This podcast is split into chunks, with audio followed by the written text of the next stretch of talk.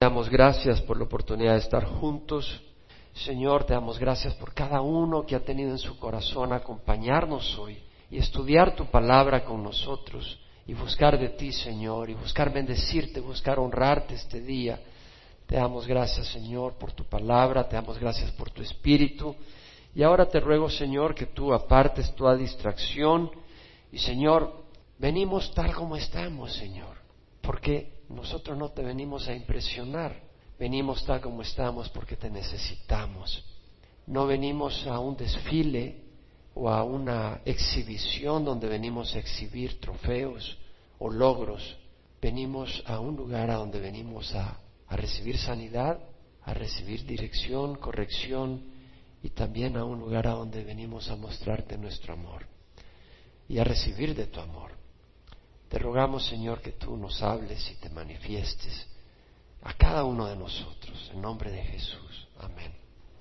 Estamos estudiando 1 Corintios capítulo 13, ese capítulo tan conocido sobre el amor.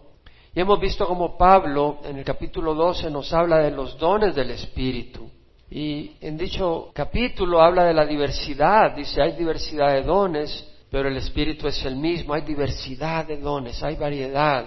Y luego dice, a cada uno se le da la manifestación del Espíritu para el bien común. Los dones son para el bien común, no para exaltarnos, no para vanagloriarnos. Hoy hablaba con un hermano y me hace una pregunta y le contesto y se me queda mirando y me dice, sabía que me iba a contestar eso.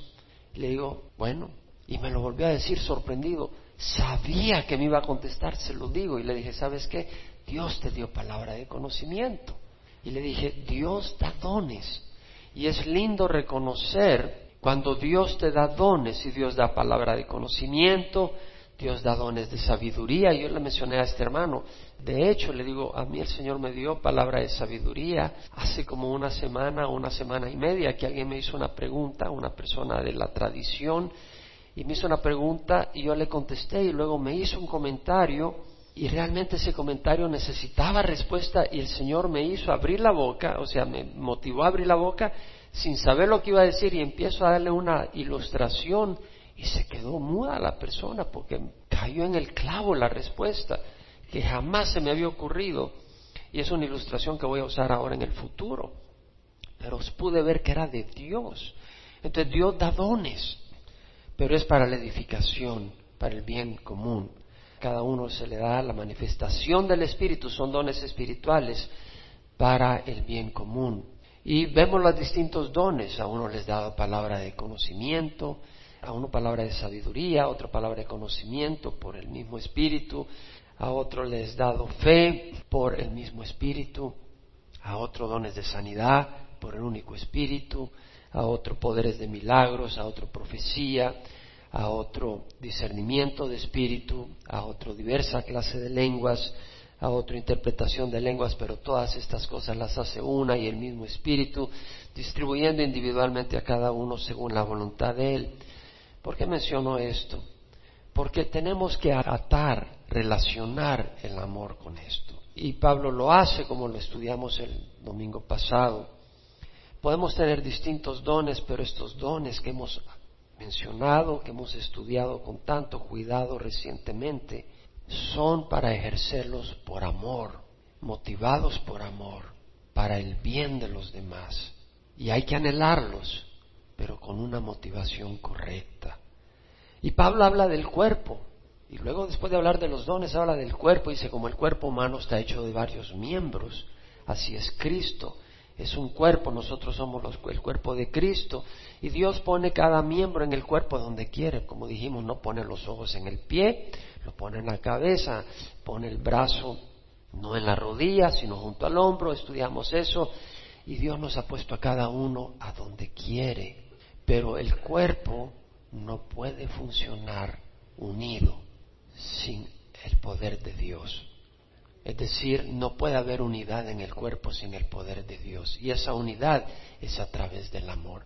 El amor es el que nos une, porque somos diversos, con distintas personalidades, distintos intereses temporales en cierta manera. Es decir, a uno le gusta el arte, a otro la matemática, hay distintas disposiciones mentales, emocionales, etcétera, distintos caracteres, pero para poder servir unidos tenemos que estar unidos. Para poder servir tenemos que estar unidos. Imagínate un cuerpo donde la mano está por allá, el pie por allá, la cabeza allá, no funciona.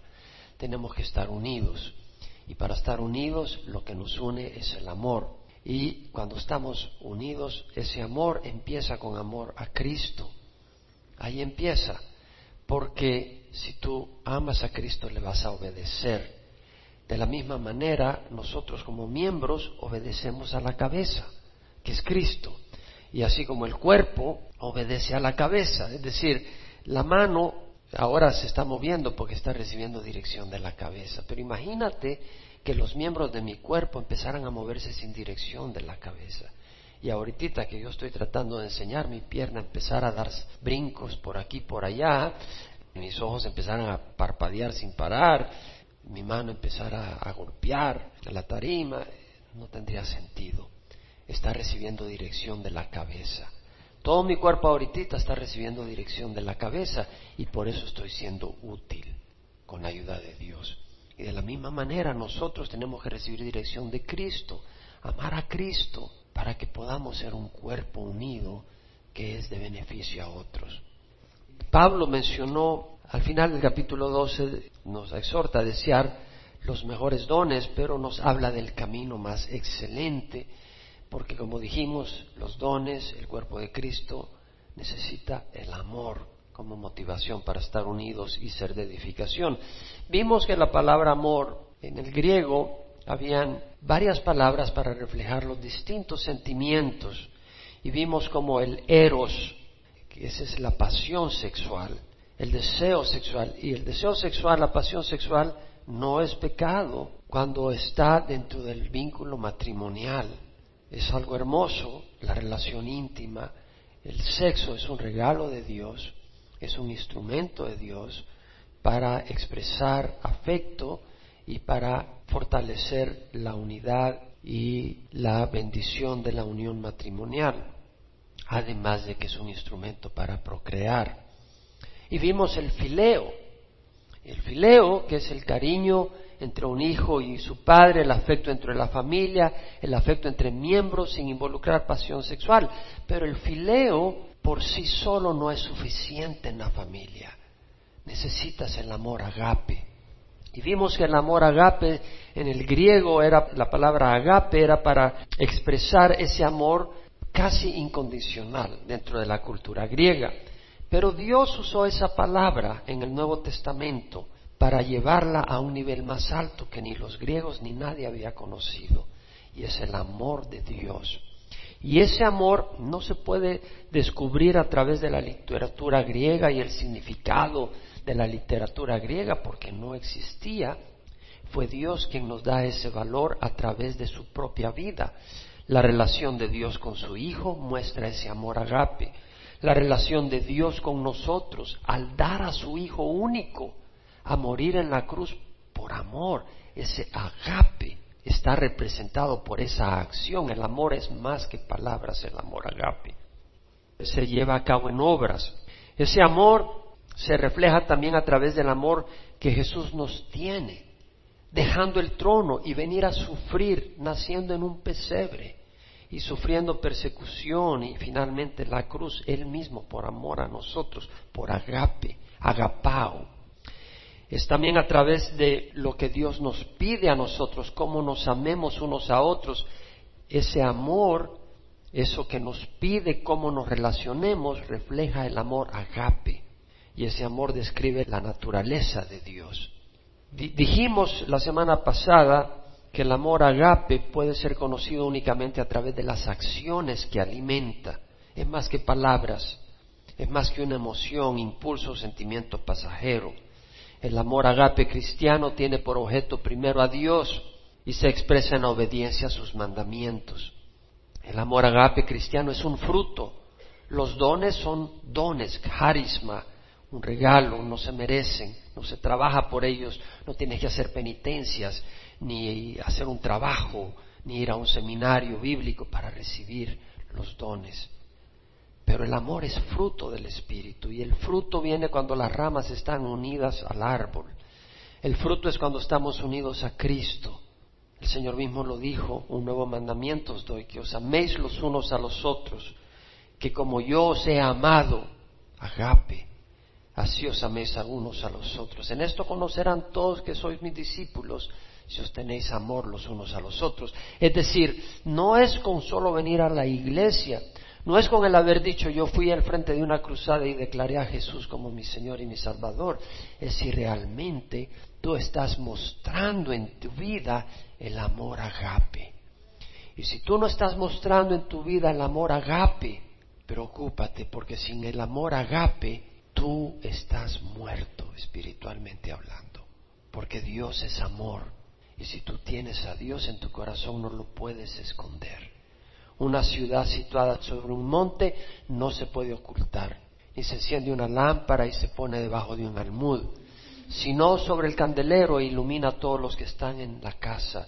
De igual manera, así brille vuestra luz delante de los hombres para que vean vuestras buenas acciones y glorifiquen a vuestro Padre que está en los cielos. Agape se manifiesta a través de acciones sacrificadas, otrocéntricas, no egocéntricas, cristocéntricas.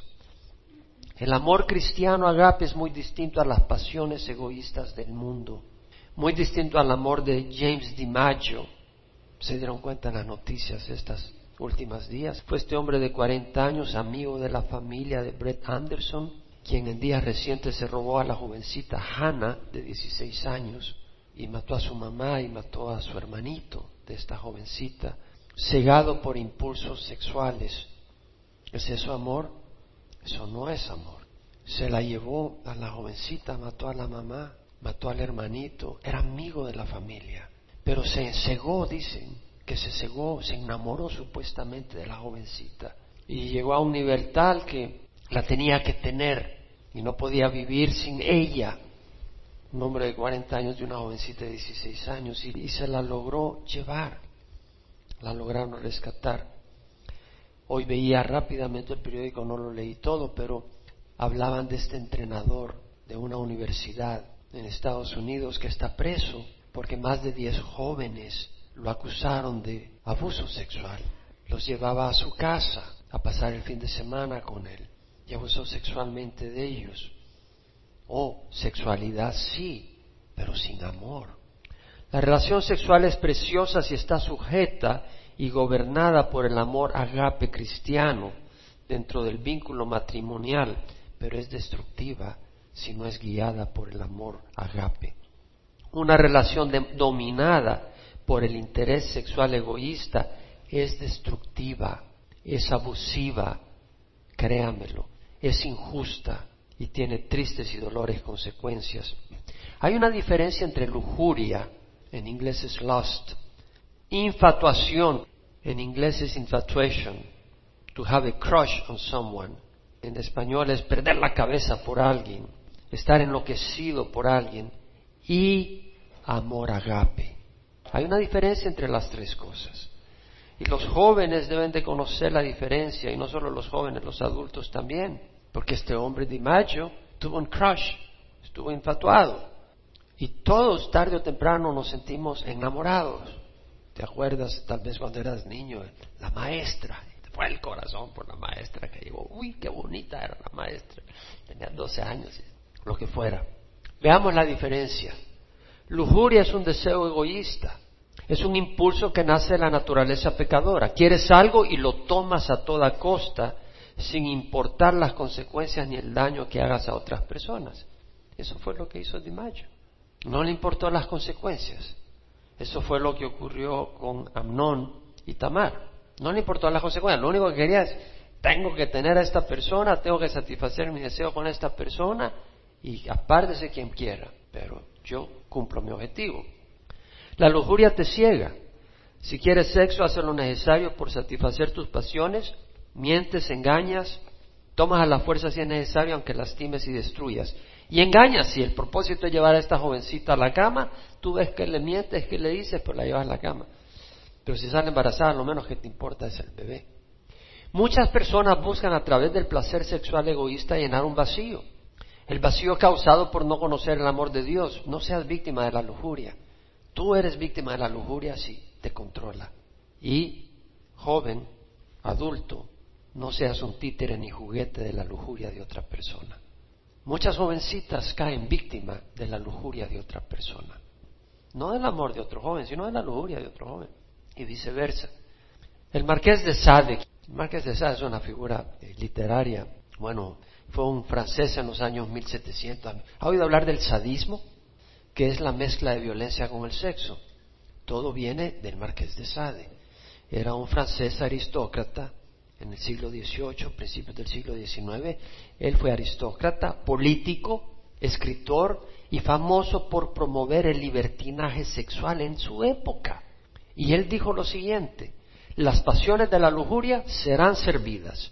Lo demanda, lo ordena como un militar y lo trata tiránicamente. Esa fue su expresión. Sus obras escritas de este hombre que promovió el libertinaje sexual combinaron pensamientos filosóficos con fantasías sexuales y violencia, crimen y blasfemia. Propuso el libertinaje sexual extremo sin barreras, como Estados Unidos hoy en día. No le pongas barreras, ninguna barrera moral, religiosa o legal. Estuvo 13 años encerrados en un asilo de locos. ¿Sabes lo que hace la lujuria? Te esclaviza. Pregúntale a Ted Bundy. Fue apresado en Florida en 1978. Cayó preso de su lujuria. Lo apresaron después de que había violado y asesinado a más de 30 jóvenes y mujeres. Cayó atrapado en la pornografía. No pudo salir de ella. Y se alimentó con más pornografía y más pornografía. No podía escapar. Estaba encarcelado él mismo en su pornografía, en su lujuria descontrolada terminó preso y después lo mataron. La lujuria es esclavitud, es una cadena, es una cárcel.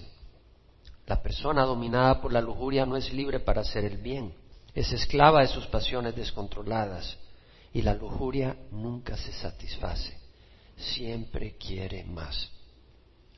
Infatuación, infatuation, esa es una abstracción obsesiva hacia la otra persona.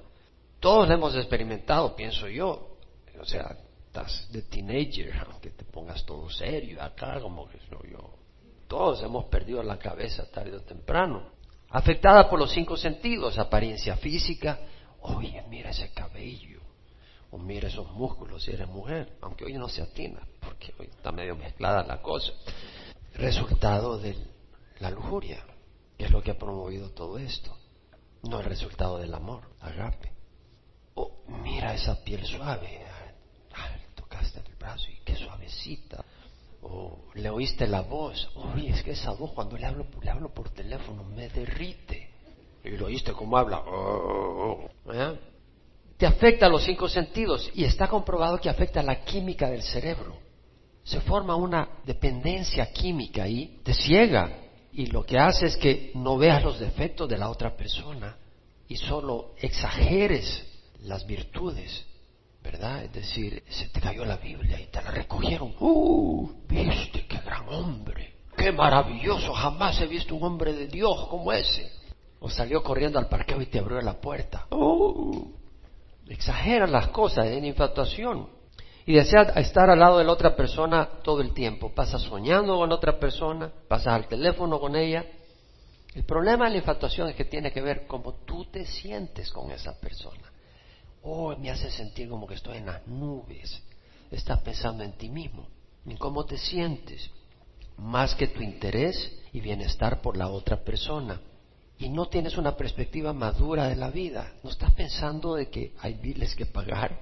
No estás pensando en la realidad de las cosas, sino que estás afectado por una atracción que ha tomado control. Y esa atracción e infatuación han comprobado que esa química no dura. Después de un año, año y medio, se acabó. Así como cuando enciendes la pólvora y se quema. Las luces de Disneyland, se acaba.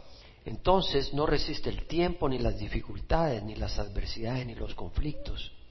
Y la relación se acaba si está basada en infatuación. El amor agape, cristiano, no es egoísta.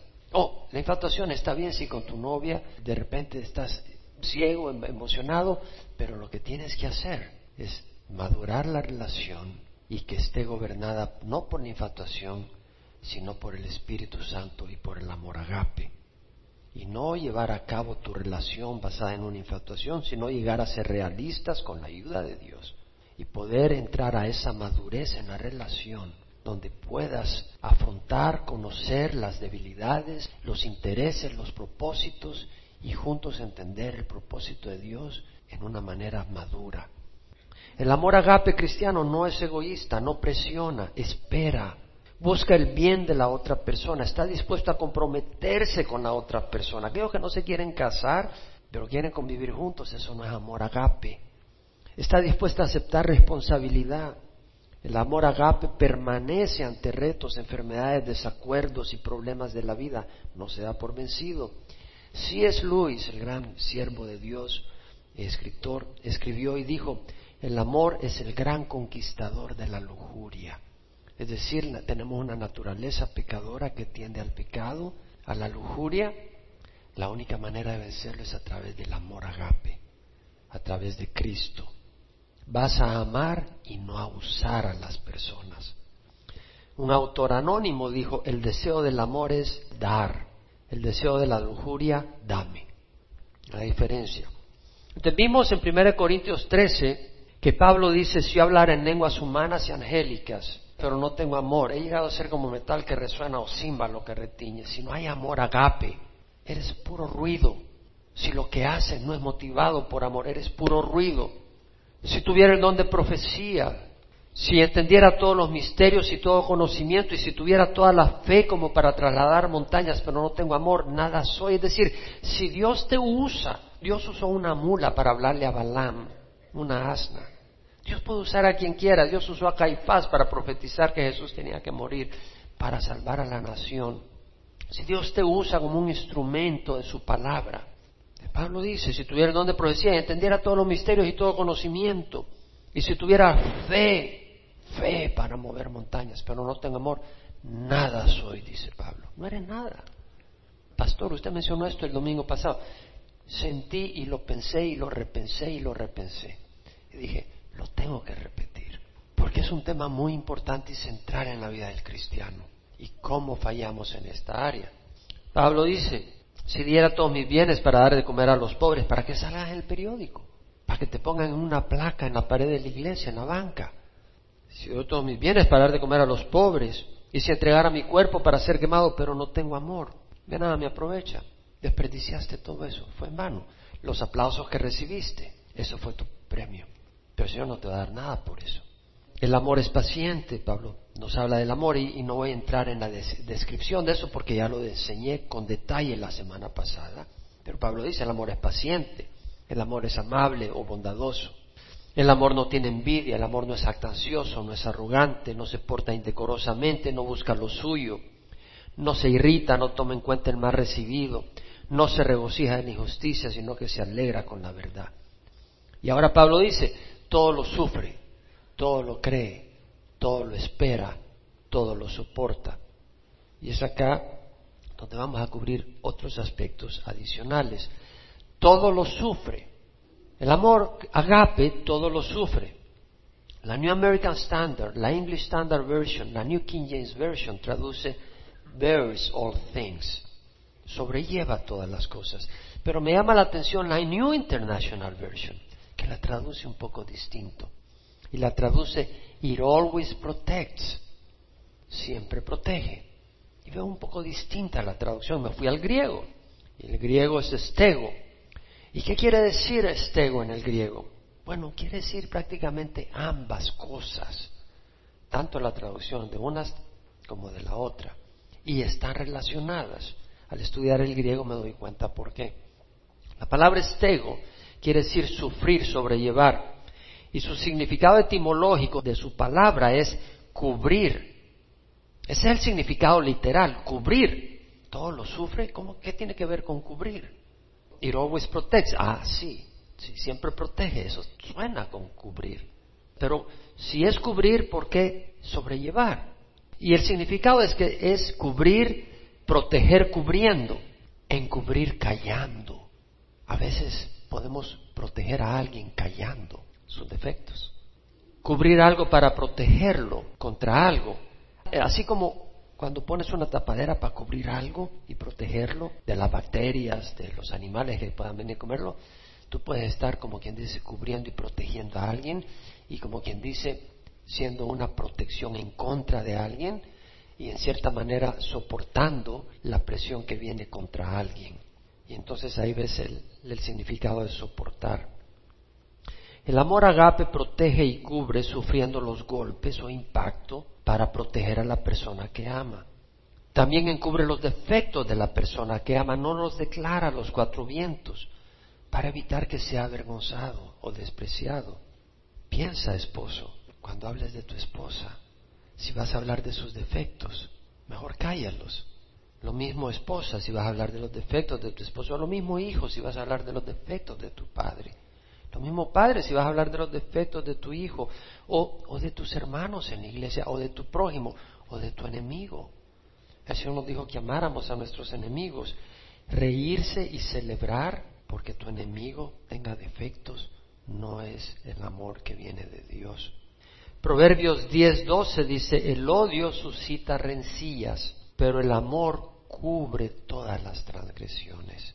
Es decir, el odio rápido provoca pleitos, pero el amor cubre las transgresiones, es decir, las aguanta, no, no salta con las transgresiones y no trata de compartirlas con medio mundo y provocar más pleito y fuego. Primera de Pedro 4.8 dice, sed fervientes en vuestro amor los unos por los otros, pues el amor cubre multitud de pecados, es decir, soporta las ofensas de los demás. El mejor ejemplo es Cristo, quien sufrió por nosotros para cubrir nuestros pecados. En el Salmo 103, 12, 13 dice, como está lejos el oriente del occidente, así alejó de nosotros nuestras transgresiones. ¿Qué tan lejos está el oriente del occidente? Nunca se encuentran. Así alejó de nosotros nuestras transgresiones.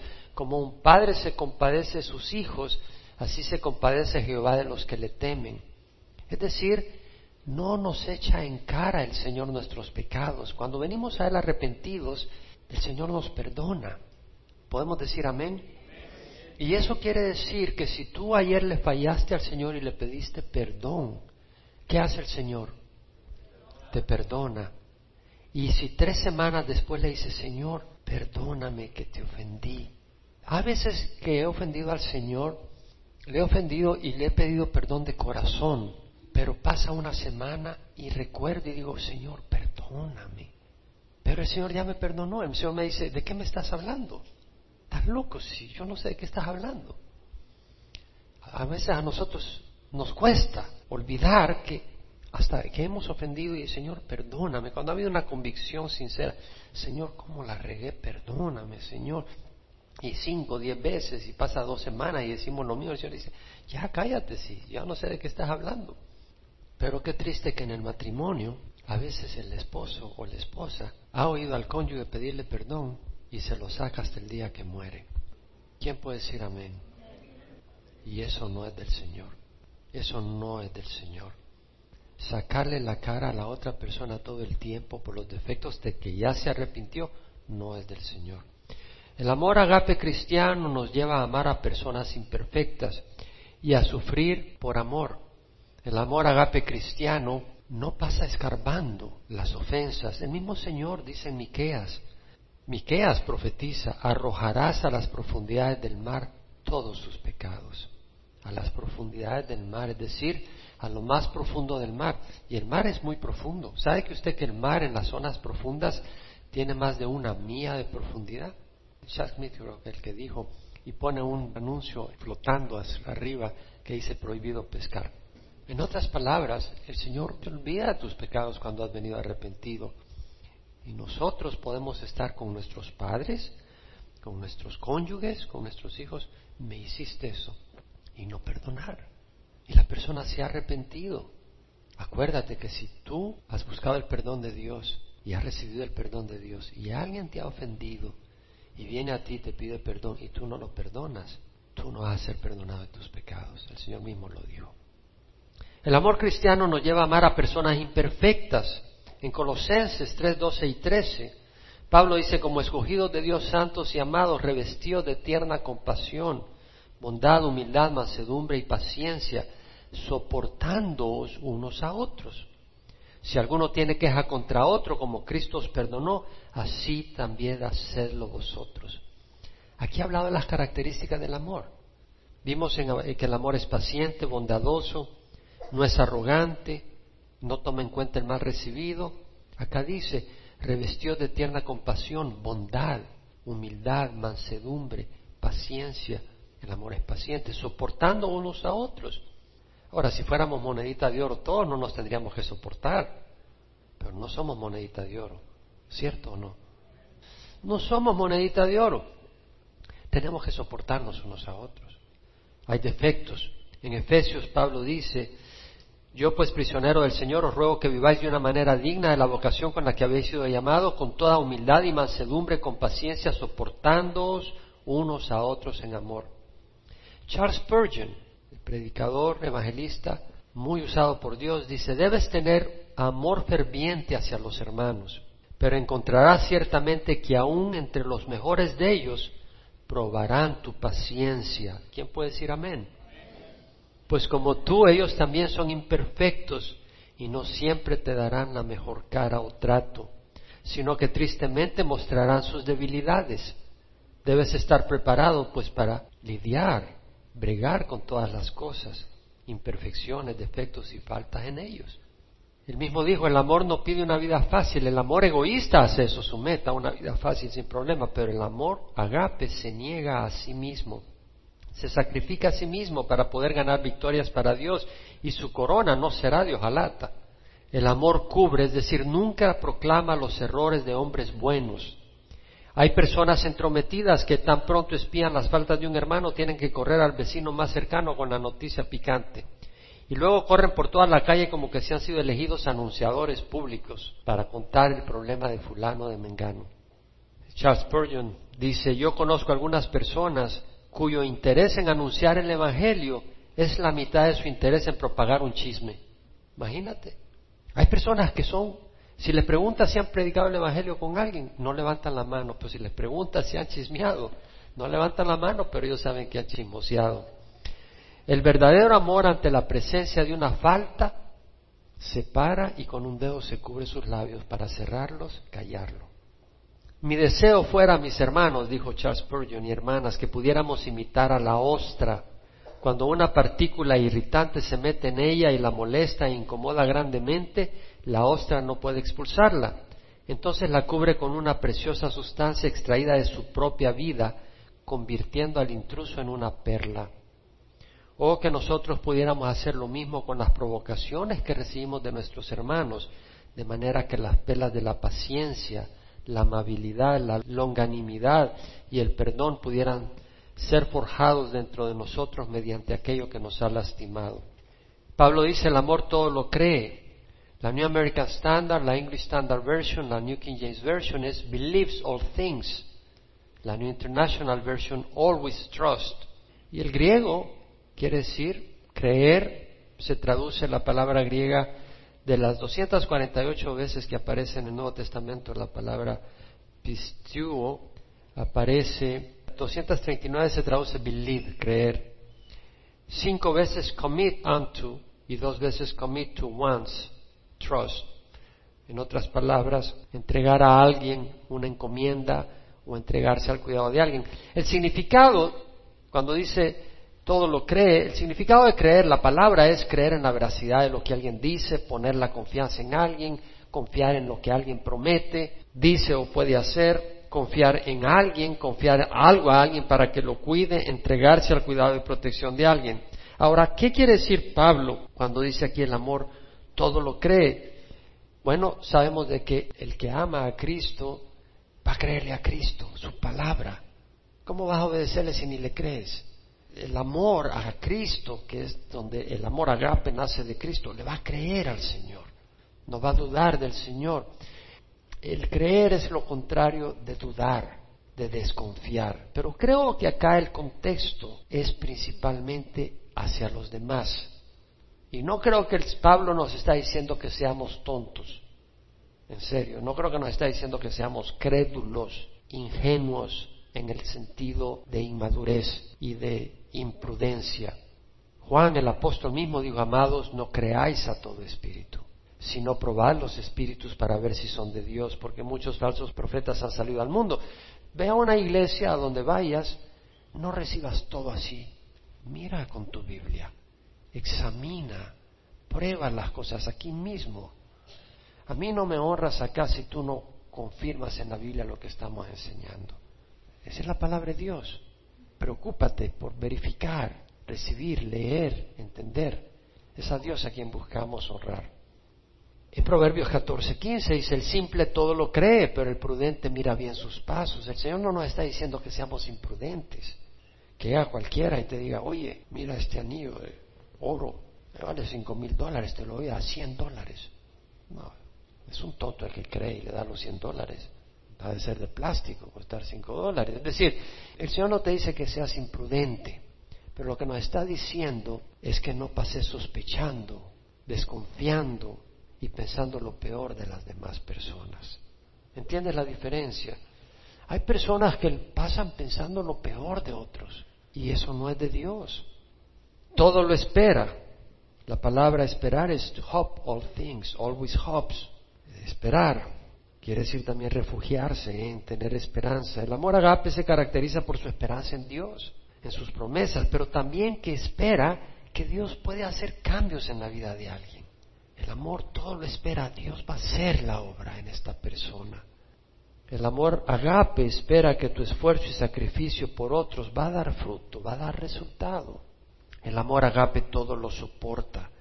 Y la palabra soportar en el inglés es endures all things, always perseveres. La palabra es upomeno. Habíamos estudiado antes la palabra upomone. Esta es parecida, es upomeno. Y quiere decir endure en inglés. La palabra en inglés es endure. Y en la enciclopedia en carta, endure, lo traduzco al español, quiere decir experimentar un esfuerzo situación fatigante, agotadora, dolor, penurias, sin darse por vencido. Resistir, durar, soportar, aguantar. Thayer traduce esta palabra como permanecer, perseverar. Todo lo soporta, todo lo aguanta.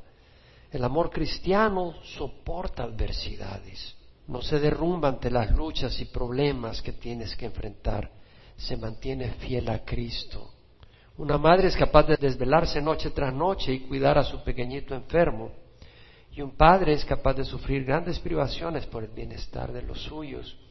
Los siervos de Dios debemos de soportar los obstáculos y el sufrimiento que trae el servir y el seguir al Señor y el servicio a los demás porque hay oposición del enemigo y por amor a Dios y a los hermanos debemos de estar dispuestos a sufrir. Cuando tú dices, bueno, yo quiero servir en la iglesia, ¿sabes que el amor de Cristo que Dios nos llama a llevar a cabo es un amor agape? No es simplemente, ok, yo quiero estar aquí porque quiero cantar y me vean y está bonito. O yo quiero venir y ayudar a poner sillas porque es cómodo. No, porque algún día te van a pedir que llegues a las 5 de la mañana. Algún día el ministerio requiere de ti un sacrificio. Tarde o temprano requiere sacrificio. No estoy hablando de incomodidades. Incomodidades cualquiera las pasa. Sacrificio. El camino verdadero requiere sacrificio. El Señor mismo nos manifestó ese amor agape. Ese camino de amor lo llevó a la cruz. El camino agape lleva a muchos a perder reputación en este mundo lleva a algunos a perder sus familias, llega a algunos a perder estatus económico, llega a unos a perder su salud. Tal vez el esfuerzo, la entrega te afecta y Dios lo permite para mostrar el corazón de un hombre o de una mujer de Dios que está dispuesta a entregar su salud por la verdad. Hay muchas personas que están dispuestas a entregar su vida por la mentira. Vete a Medio Oriente. Ellos aman una mentira y están dando sus vidas. Nosotros conocemos al Señor, a Jesús. Y si amamos al Señor, vamos a amar a nuestros hermanos. Pastor Chuck dice, si Cuando agarras capítulo 13 de Corintios, dice el amor es paciente, es bondadoso, el amor no tiene envidia, no es actacioso, no es arrogante. Pon en vez de amor Jesús. Jesús es paciente, Jesús es amable, Jesús no tiene envidia, Jesús no es arrogante, no es actancioso. Qué bonito fluye. Y después dice Chuck, y ahora pon tu nombre. Y esa es una medida de realmente cuánto estamos conectados con el Señor. El propósito no es salir con un espíritu de condenación. ¿Quién puede decir amén? Porque cuando tú oyes lo que es el amor de Cristo, uno dice, wow, me falta mucho. Espero que digas eso. Espero que digas, me falta. Pero espero que digas, me falta mucho menos que cuando empecé el camino cristiano. Porque si no puedes decir eso, ¿qué has hecho todo este tiempo? Has perdido el tiempo. Lo has perdido. No es de conocimiento. Es necesario tener conocimiento de la Biblia, pero es más que doctrina. Es vida, es sacrificio. Pero es hermoso, porque es sacrificio como una madre que da luz a un bebé. Yo creo de que ella sufre, pero ella se goza con el bebé, con el fruto, ¿no? Es lo mismo de un padre que le está enseñando a un hijo a andar en bicicleta y está tomándose el tiempo, ya después anda en bicicleta y no se siente bien, o le enseñas a alguien, o aquí dentro de la misma iglesia. Yo me regocijo cuando alguien exhibe el amor agape y exhibe el gozo del Señor. Yo me regocijo. Cuando alguien está caminando con el Señor, el esfuerzo, el sacrificio, la entrega, es un fruto que me refresca, me bendice. Entonces sí, hay sacrificio, pero es algo que trae fruto. En cambio, el sufrimiento que es de acuerdo a la carne, no por el amor de Dios, ese no trae nada bueno. Piensa cuando tú has actuado no por amor agape, sino por egoísmo. Pregúntale a David cuando veas al cielo, cuando él sembró la lujuria con Betsabé, si él gozó el fruto de todo ese comportamiento. Y no se pudo deshacer de las consecuencias. Recibió el perdón de Dios, pero las consecuencias las llevó hasta la tumba. ¿Quién de nosotros no hemos llevado y llevamos consecuencias muchas veces de un amor egoísta? ¿Puedes levantar la mano? Yo la levanto. Vamos a orar. Si no has recibido a Cristo, tú no conoces el amor agape. No lo conoces porque Dios es amor. Y si no conoces a Dios, no conoces amor. Te invito a que recibas a Jesús. Jesús es más que religión. Me sentaba con, con alguien recientemente se me acercó, estaba yo en mi casa eh, afuera y se me acercó alguien. Oh, ¿puedo pasar? Sí, siéntate. Oh, estás orando, sí, pero no siéntate. Y empecé a compartir la palabra del Señor. Y tuve un tiempo tan precioso. Pude compartir la palabra y, y ver el amor del Señor. Sentir el amor del Señor y compartirlo es especial. Y te digo una cosa, si tú no has recibido a Cristo, no sabes de qué estoy hablando. Pero a Cristo, como le decía a esta persona, el Señor se movió mucho en una conversación muy informal, muy cariñosa, no religiosa ahí con piedras bíblicas, sino conversando. En un momento le digo, ¿sabes qué? Le digo, Jesús es real, le digo, Jesús es real. Y se me quedó mirando. Digo, mira, Jesús no es religión. Y es aquello que, que el Señor le estaba hablando y bueno, al final oramos y fue una bendición. Sabes, Jesús es real. O lo tienes en tu vida como Señor de tu vida, o no lo tienes ni lo conoces. ¿Quieres conocer el amor? Todo ser humano tiene una necesidad de conocer el amor. El amor verdadero solo es recibir a Jesús, pedirle perdón por tus pecados y pedir que entre en tu vida y confiar en lo que Él hizo en la cruz, que su sangre nos limpia de toda maldad. Ahí donde estás, si nos ves por internet, si nos escuchas posteriormente en CD o DVD o estás en el salón familiar o aún en este salón, ora conmigo y recibe a Jesús y experimentarás el amor de Dios. Ora conmigo, Padre Santo, te ruego perdón por mis pecados. Creo que Jesús murió en la cruz por mí y que su sangre me limpia de todo pecado. Hoy te recibo, Jesús, que eres amor en mi vida como mi Señor y mi Salvador. Te doy gracias por morir en la cruz. Y ahora dame tu espíritu, te ruego, para caminar en amor, conocer y entender tu palabra, poder aplicarla, abrazar lo correcto y rechazar el pecado. Lo ruego en nombre de Jesús. Amén. Si hoy hiciste esta oración, Jesús ha entrado en tu vida y has nacido de nuevo. La Biblia dice que Jesús vino a los suyos, los suyos no le recibieron, pero a los que le recibieron les dio el derecho de ser llamados hijos de Dios, que no nacieron de sangre ni de carne ni de voluntad de hombre, sino de Dios. Y luego una oración para todos los que tenemos al Señor desde antes. Vamos a orar. Padre, te ruego primero por los que te han recibido que tú les bendigas, manifiestes tu amor, tu poder y los guardes en una congregación puedan estar unidos donde puedan conocerte mejor. Y Señor, ahora el resto de nosotros, te ruego Señor que nos ayudes a entender, a comprender tu mensaje y por el poder de tu Espíritu poder expresar ese fruto que es el amor agape, que es más que un sentimiento, es una entrega, es algo precioso te ruego, Señor, que nos ayudes, nos limpies de toda iniquidad y nos ayudes a no solo ser portadores verbales de verdades bíblicas, pero a manifestar a Cristo en nosotros. El mundo no necesita oír una cotorra que se ha memorizado la Biblia. El mundo necesita ver a Cristo. Señor, ayúdanos. Como dijo Juan, es necesario que yo disminuya y que Él aumente. Y te lo rogamos en nombre de Jesús.